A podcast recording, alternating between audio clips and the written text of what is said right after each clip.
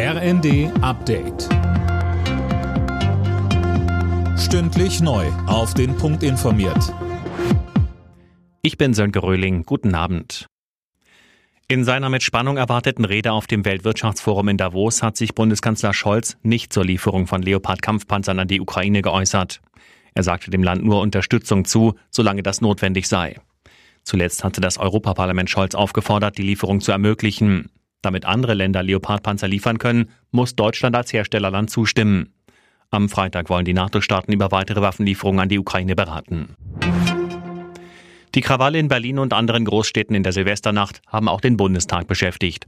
In einer aktuellen Stunde machte die Union vor allem die SPD-geführte Regierung in Berlin für die Ausschreitung verantwortlich, Eileen Schallhorn. Ja, Bürgermeisterin Giffey würde nicht genug gegen die Clankriminalität in der Hauptstadt tun, aber auch fehlgeschlagene Integration war ein Schlagwort in den Reden von CDU, CSU und auch der AfD. Die Ampelparteien und auch die Linke verurteilten diesen Generalverdacht gegen Menschen mit Migrationshintergrund. Die Bundesregierung sieht das Problem bei der Perspektivlosigkeit sozial benachteiligter Jugendlicher, die in Gewalt eskaliert. Bei einem Hubschrauberabsturz in der Nähe von Kiew ist der ukrainische Innenminister ums Leben gekommen.